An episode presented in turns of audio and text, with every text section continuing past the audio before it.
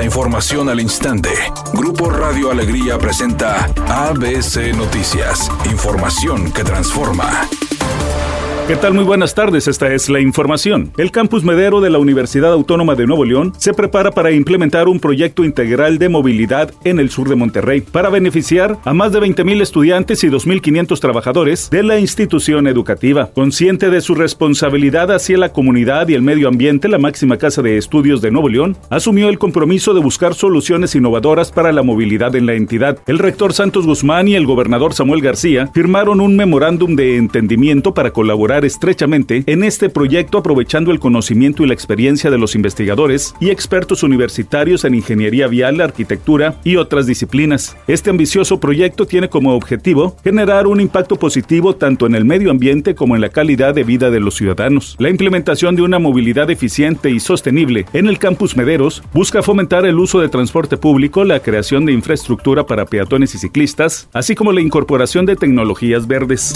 El titular de la Profeco Ricardo Sheffield Padilla hizo público reconocimiento a las tiendas de autoservicio y gasolineras que mantienen precios bajos en solidaridad con el público consumidor, lo cual dijo ha permitido que la inflación siga bajando y se ubicó en el mes de junio en 5.18%. Ricardo Sheffield señaló que esta semana el precio de la gasolina regular será de 22 pesos con 27 centavos, la premium 24.44 y el diésel 23 pesos con 67 centavos. En torno a los precios de los 24 productos que integran la canasta básica, el titular de Profeco señaló. Y el primer lugar a quien se le entrega reconocimiento como el aliado del consumidor en el segundo trimestre del año es a la cadena de Chedraui, que tuvo el promedio de 872 pesos con 91 centavos. La cantante Alejandra Guzmán fue cuestionada acerca de la boda de Michelle Salas y dijo que a ella le encantaría ser invitada y compartir este gran momento con su